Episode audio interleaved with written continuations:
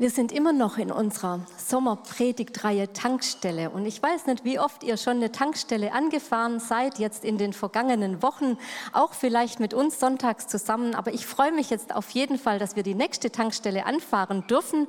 Ähm, und Klaus Schönberg, den ich jetzt, du darfst schon zu mir nach vorne kommen. Ich freue mich, was er vorbereitet hat, was Gott ihm offenbart hat, welche Tankstelle wir heute anfahren. Und Lieber Klaus, ich möchte dich noch segnen für die Worte, die du, du für uns hast. Vater, ich danke dir, dass du schon jetzt in den letzten Tagen in Klaus Herz gesprochen hast und er jetzt sein Herz öffnet für die Botschaft und wir von dir hören dürfen. Wir sind einfach gespannt, was, wo wir neu auftanken dürfen, was wir erfahren dürfen, Herr, von dir. Vielleicht auch nochmal ganz neu, was unsere Herzen berühren darf und was uns auch im Hören und im Tun vor allem verändern kann. In Jesu Namen. Amen. Ja, vielen Dank auch für die Einladung. Begleite eure Gemeinde jedenfalls virtuell ja auch schon über acht Jahre, da Svenja und Hanna, äh Svenja und Daniel Pastoren hier in der Gemeinde sind und freue mich über so viele schöne Entwicklungen hier in der Gemeinde. Bis auch auf das Visuelle, jedes Mal das Neue aufgebaut, finde ich sehr, sehr professionell.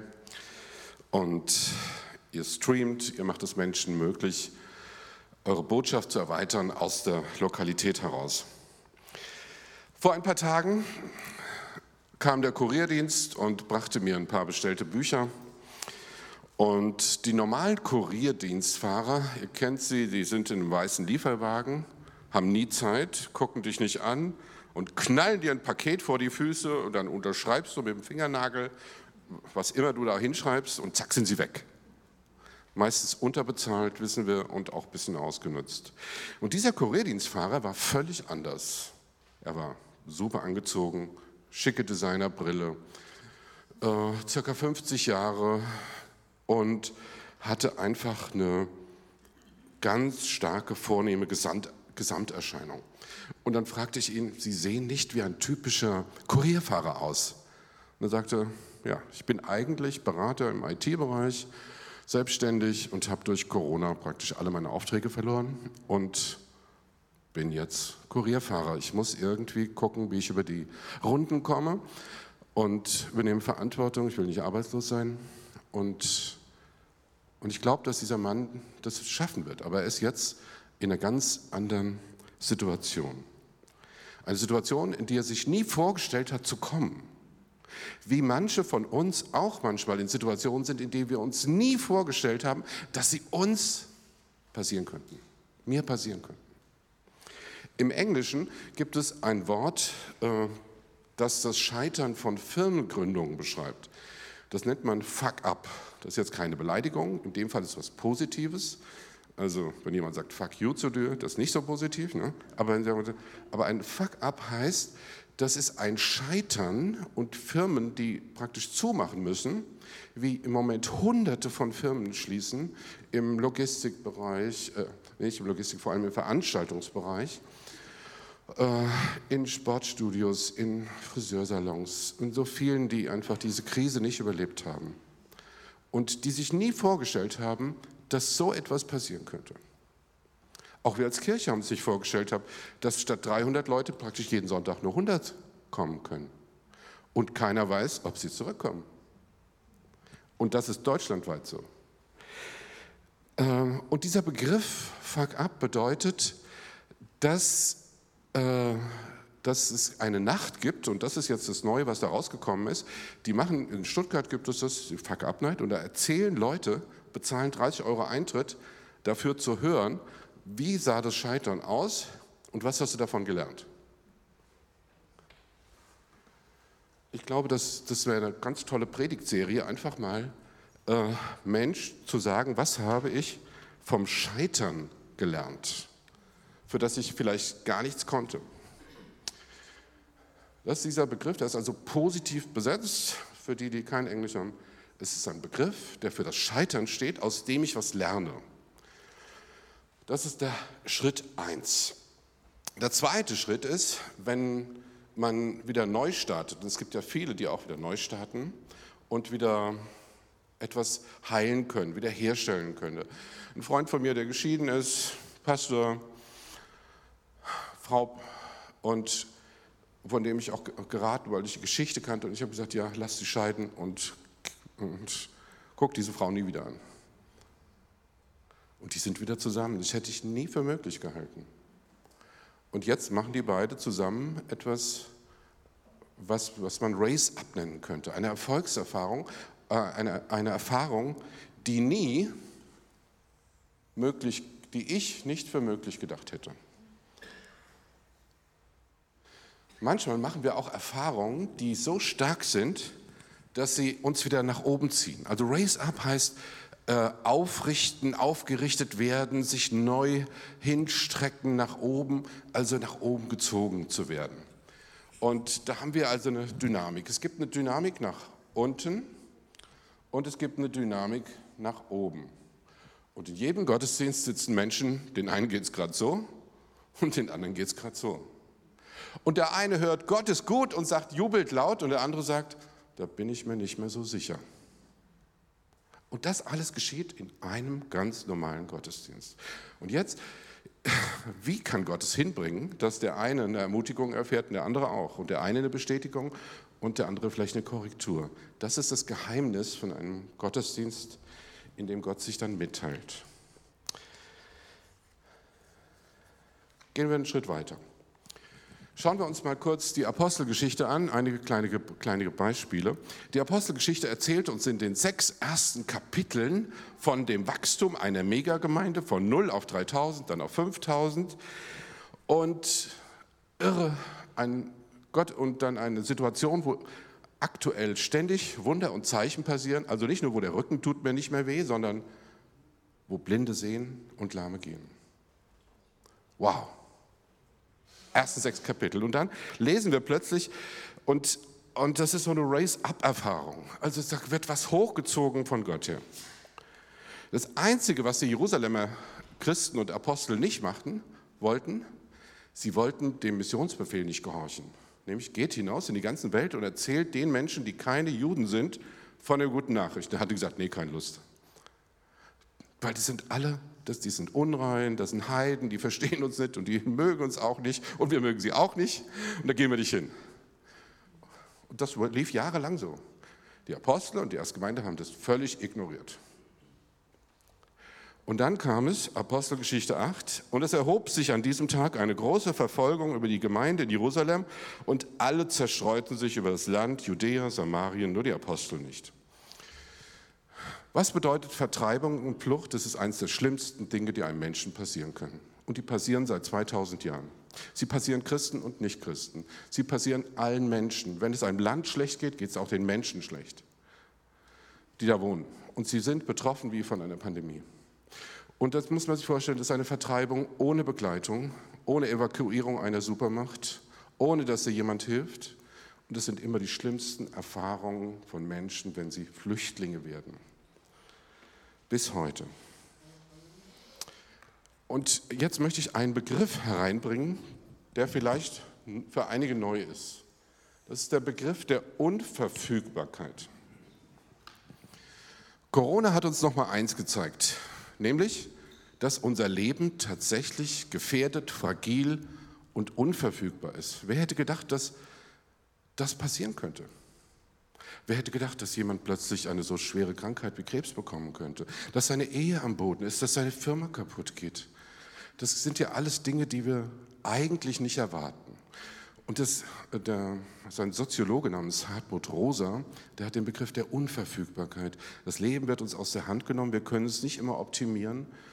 Und deswegen sind wir auf Resonanz angewiesen mit anderen Menschen und Unverfügbarkeit. Das Leben ist unverfügbar.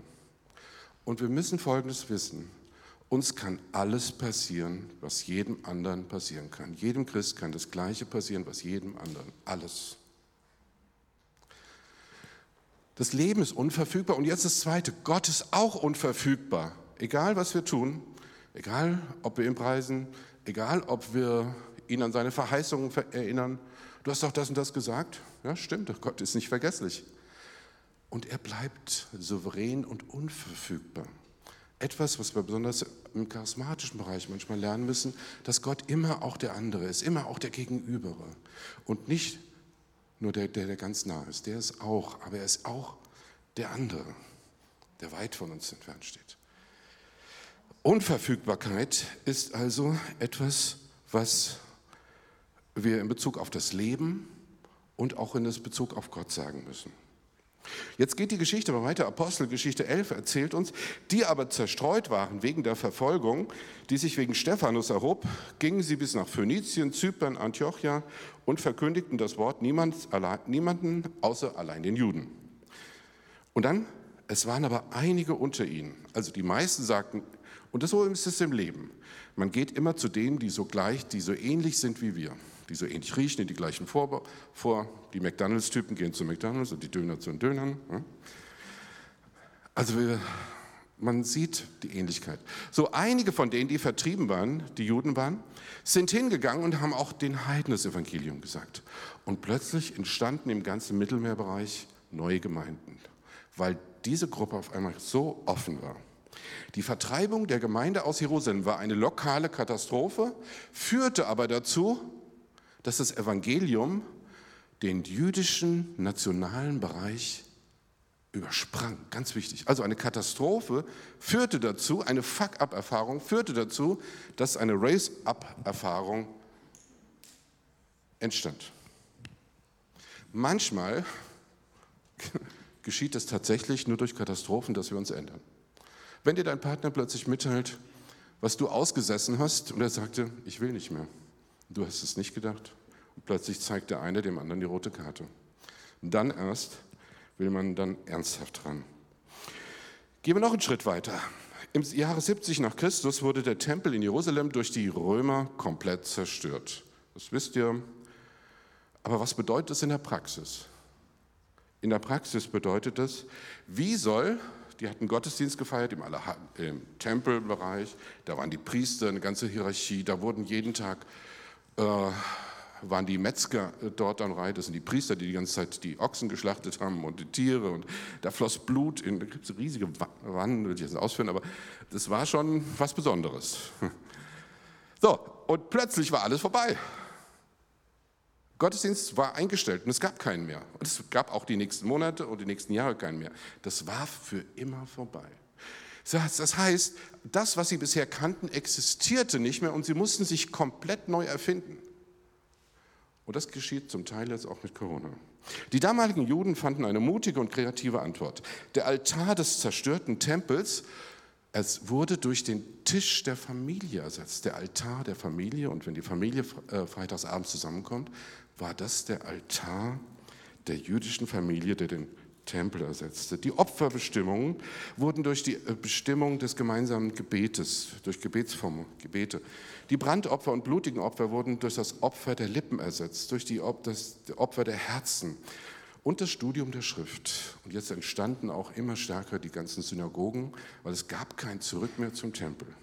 Und bei den Christen war das das Gleiche. In der gleichen Zeit, 70 nach Christus, wurden die Christen aus den Synagogen vertrieben. Und aus den Ruinen der Geschichte legten die Christen das Wort Gottes vom Alten Testament über Christus aus, dass es jetzt für sie etwas zu sagen hatte. Die Propheten, an die, anstelle der Priester traten jetzt die Apostel, die Propheten, die Lehrer, die Hirten und die Evangelisten und an die Stelle des Tempels trat die Hauskirche. Völlig was anderes. Niemand zur Zeit des Tempels hätte sich vorstellen können und hätte gesagt, das hätte was mit Gottesdienst zu tun. Gar nicht. Und das ist die erste Lehre. Man muss sich im Leben immer wieder neu erfinden. Manchmal zwingt einem das Leben so, bei manchen geht das Leben auch geradlinig durch, das stimmt, aber nicht bei allen. Und dann müssen wir uns neu erfinden. Und die Kirche hat sich in der Geschichte immer wieder neu erfunden. Sie war manchmal ganz am Boden. Sie war manchmal völlig säkular. Manchmal sind ganze Länder für 100 Jahre, war alles zerstört, wenn man die Kirchengeschichte genau anschaut. Und trotzdem hat der Geist Gottes immer wieder Männer und Frauen inspiriert, neue Formen und neue Ausdrucksweisen zu finden. Total spannend finde ich das.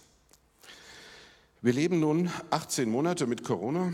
Corona ist eine sogenannte Tiefenkrise. Das heißt, dass sie alle Lebensbereiche umfasst, die sozialen Bereiche des Miteinanders, das, der Bildung, Beruf, äh, Gottesdienst. Es hat, hat, Auswirkungen auf alle Bereiche, wie von Tourismus bis, ja, von Tourismus bis Schule.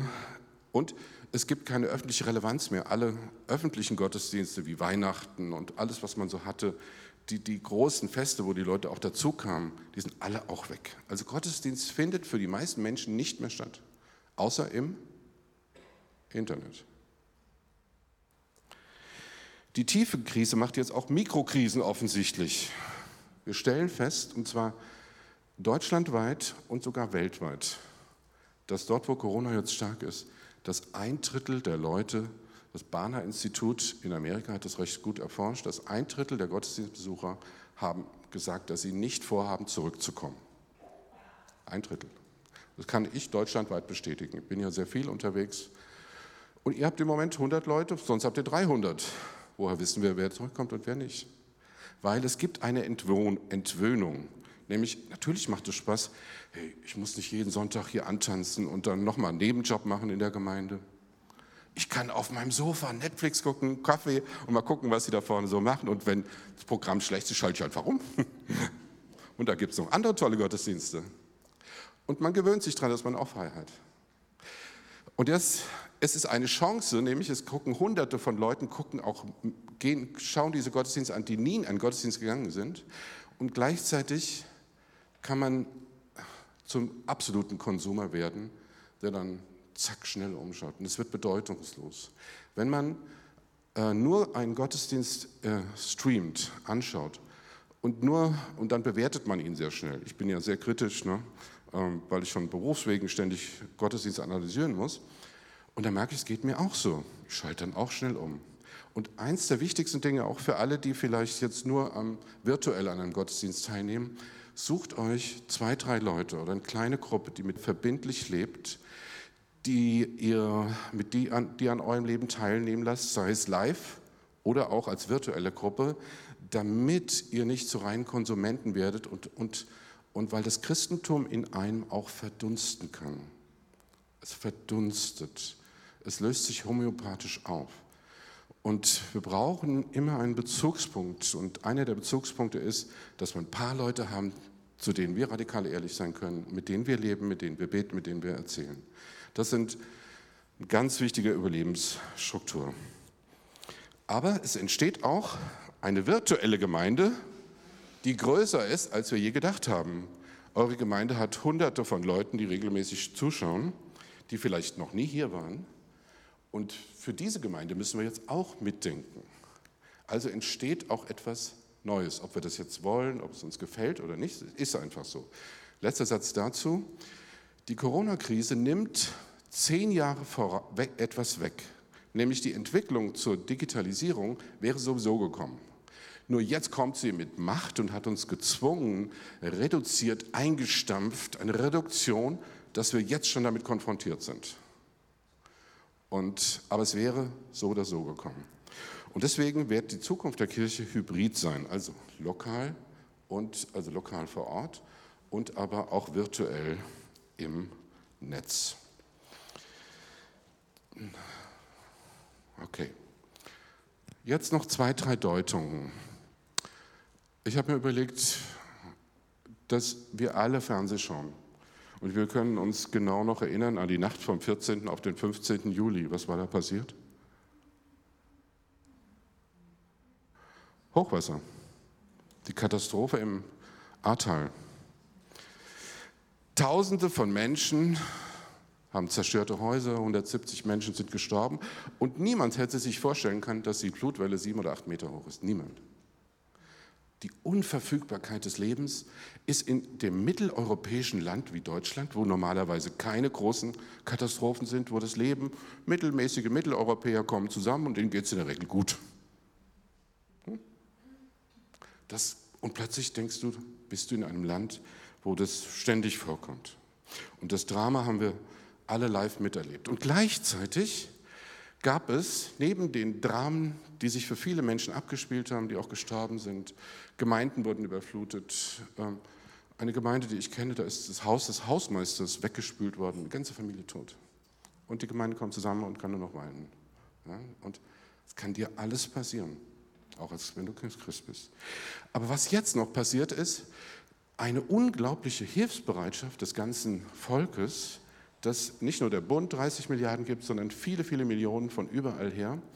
Und dass Menschen bei einer Katastrophe wird, es, wird bei vielen Menschen das Beste ausgelöst. Empathie, Hilfsbereitschaft.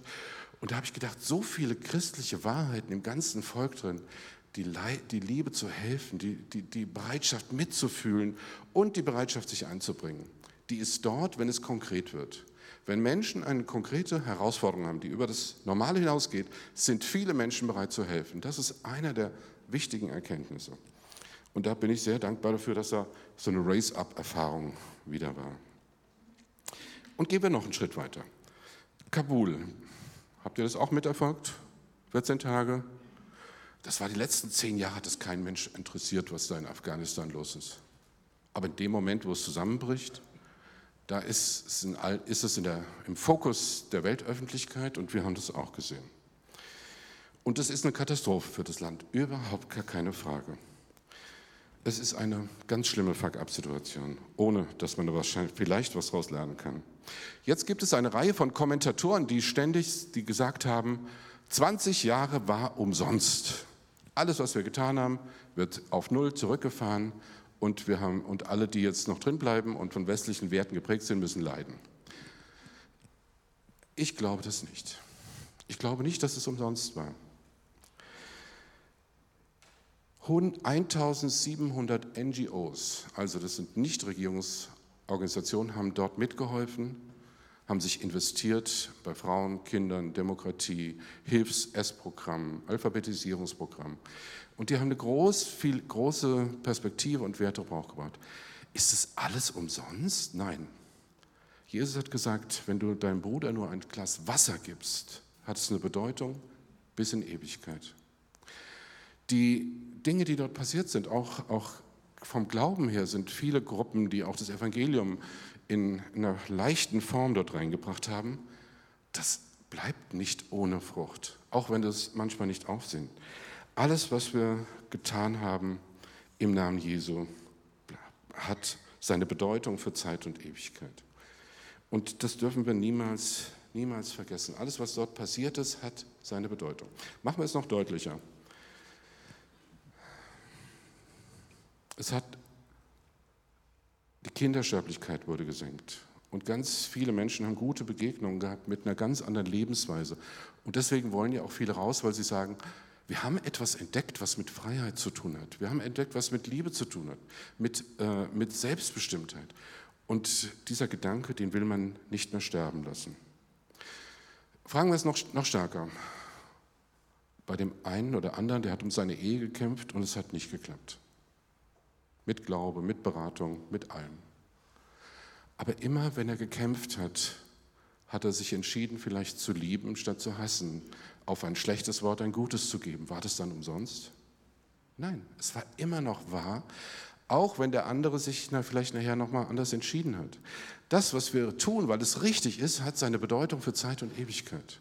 Wenn jemand 20 Jahre eine Gemeinde geleitet hat und diese Gemeinde muss zum Beispiel eingestellt werden, aus verschiedenen Gründen, war das dann umsonst, was die alle getan haben, die ganzen Menschen, die dabei waren? Nein, alles, was du getan hast im Namen des Herrn, hat seine Bedeutung für Zeit und Ewigkeit. Paulus bringt das nochmal auf, auf den Punkt und sagt, Darum, meine 1. Korinther 15, 58, darum, meine lieben Brüder und Schwestern, seid fest und unerschütterlich und nehmt immer zu in dem Werk des Herrn, denn ihr wisst, dass eure Arbeit nicht vergeblich ist im Herrn.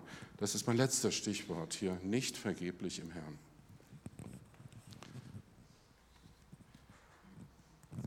Ich erinnere mich, dass ich auch viel Zeit in Menschen investiert habe, als ich noch Pastor in der lokalen Gemeinde war.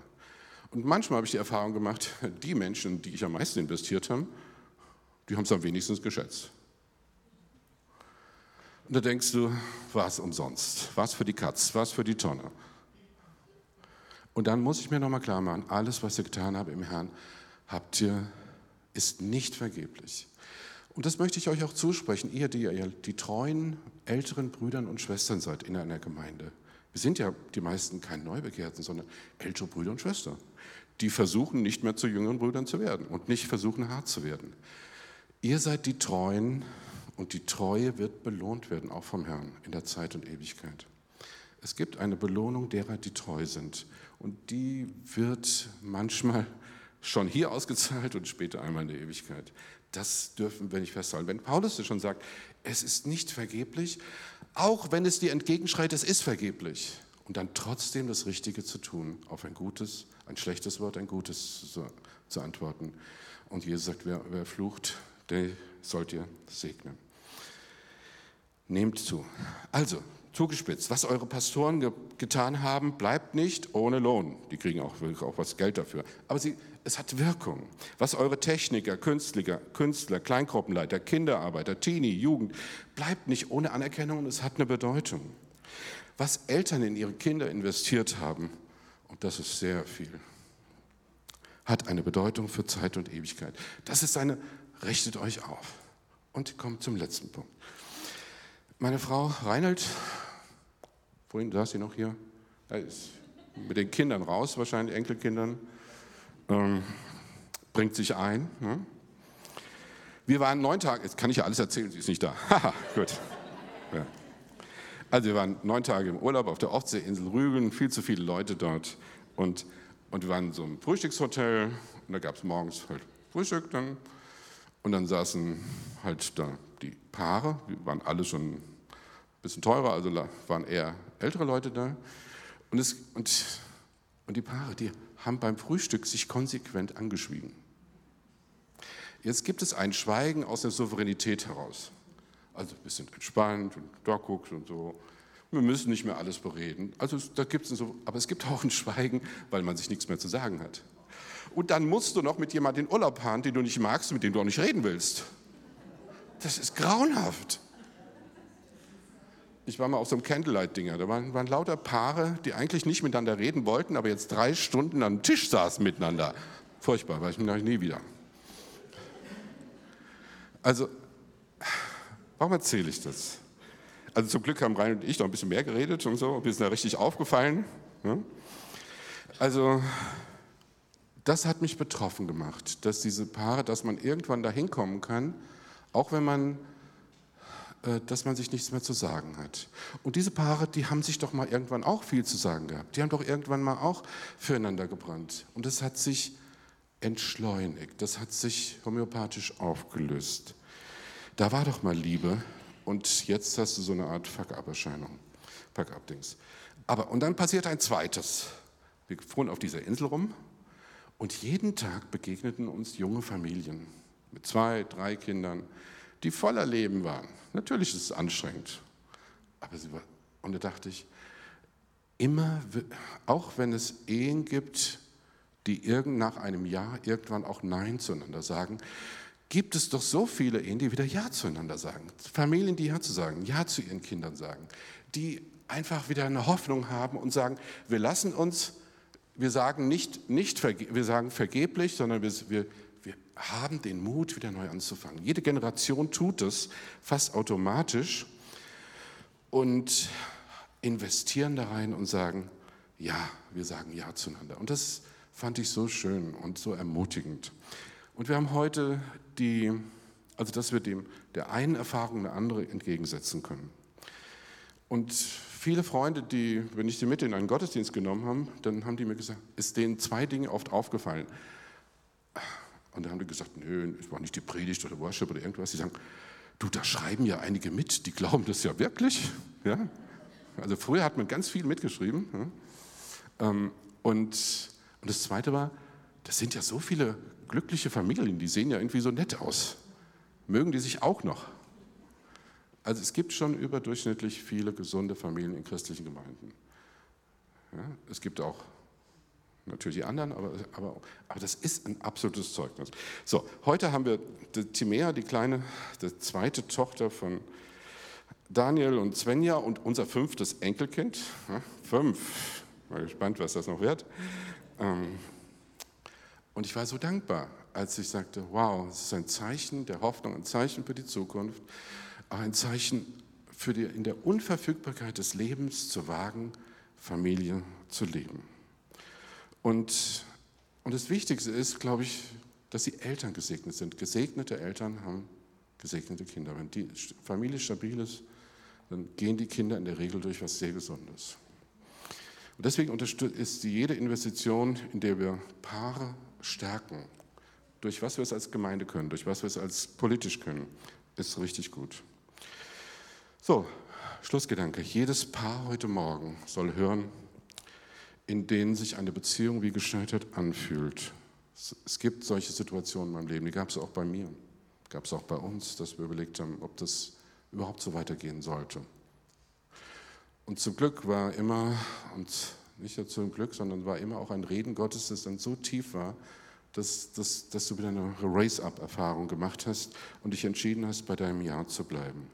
Es gibt auch in einer Ehe die Möglichkeit, sich neu zu erfinden. Genauso wie in einem Beruf, genauso wie in einer Gemeinde. Manchmal müssen wir dazu gezwungen werden. Und dann richten wir uns wieder auf in der Ehe, im Beruf, in der Kirche. Und wir wissen das, um es mit Paulus zu sagen, meine lieben Brüder und Schwestern, deswegen seid fest und unerschütterlich und nehmt zu im Werk des Herrn, denn ihr wisst, dass eure Arbeit im Herrn nicht vergeblich ist. Amen. Amen. Ich würde gerne auch beten.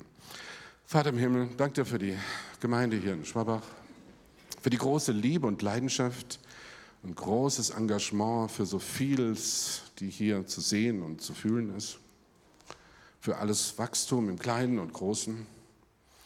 Danke für so viel Innovation und auch Schönheit, die einfach zu sehen ist. Ich bete jetzt aber auch für die virtuelle Gemeinde, die einfach auch noch nicht lokal da ist, dass sie auch einen lokalen Anschluss findet, und lokal Menschen findet, auf die sie sich ganz einlässt und dass eine hybride Gemeinde entsteht. Ich bete für die, die heute nicht sehr fröhlich sind, denen die Worte Gottes gut nicht gut über die Lippen kommt, weil sie das eben nicht erleben und fühlen. Ich bete, dass sie eine Erfahrung machen, die sie nach oben zieht. Ich bete, dass sie es aushalten können, weil der Geist Gottes in ihnen stärker ist als der Druck von außen. Und ich bete, dass du, Heiliger Geist, uns mit hineinnimmst in deine Bewegung, dort, wo wir uns neu erfinden sollen und auch müssen. Dir alle Ehre, weil deine Gemeinde wird weitergehen. Selbst wenn einzelne Gemeinden sterben, selbst wenn Ehen scheitern, wenn Firmen zu Ende gehen, geht dein Reich weiter, entstehen neue Firmen, entstehen neue Beziehungen, wird dein Reich kommen. In Jesu Namen. Amen.